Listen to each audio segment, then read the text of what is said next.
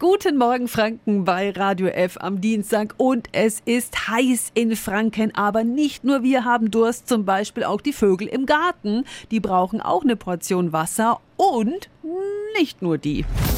Radio Jetzt Tipps für ganz Franken. Hier ist unser Wiki Peter. Angelika Nelson vom Landesbund für Vogelschutz in Hilpoltstein kennt sich aus mit perfekten Wassertankstellen. Guten Morgen. Ja, guten Morgen. Es sind ja nicht nur die Vögel allein, die jetzt großen Durst haben, ne? Genau, also ganz viele Wildtiere brauchen Wasser und bei uns im Garten, da kommt zum Beispiel das Eichhörnchen auch vor oder ein Igel kann da vorbeikommen und man darf auch die Insekten nicht vergessen.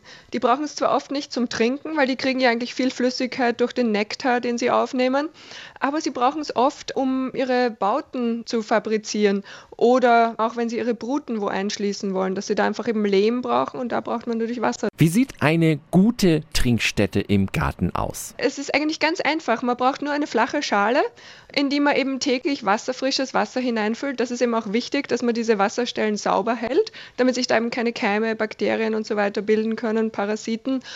Und man muss sich dann eben überlegen, zum Beispiel ein Igel braucht es am Boden unten. Für Vögel ist es vielleicht besser, wenn man es irgendwo weiter oben hinstellt, damit da eben eine Katze nicht so leicht drankommt.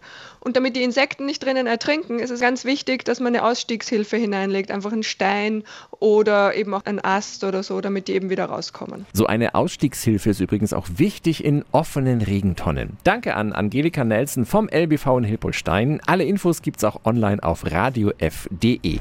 Tipps für ganz Franken von unserem Wiki Peter. Täglich neu in Guten Morgen Franken um 10 nach 9. Radio